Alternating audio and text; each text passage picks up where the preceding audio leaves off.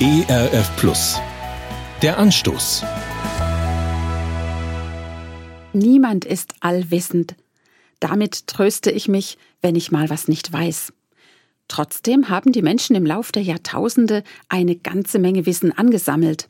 Als Kind bin ich mit meinen Eltern viel durch Europa gereist. Besonders beeindruckt war ich damals von antiken Städten, zum Beispiel in Athen. Die Ruinen einst prächtiger Tempel beweisen, dass schon damals kreative Baumeister mit reichlich Fachwissen am Werk waren.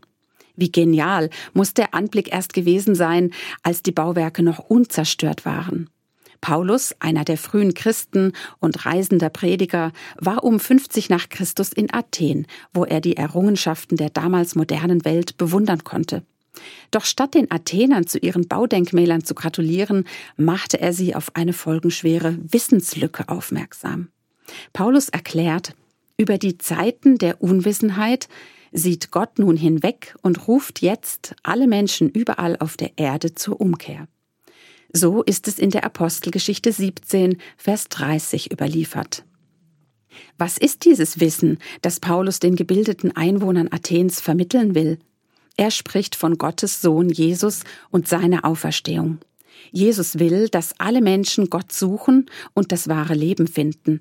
Diese Neuigkeit will Paulus zu den wissbegierigen Athenern bringen. Die ganze Welt soll es erfahren.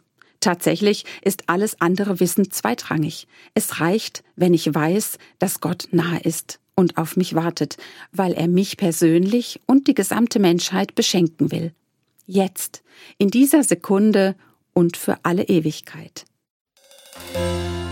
Der Anstoß. Mehr auf erfplus.de oder im Digitalradio DAB+. Hören Sie ERF Plus. Gutes im Radio.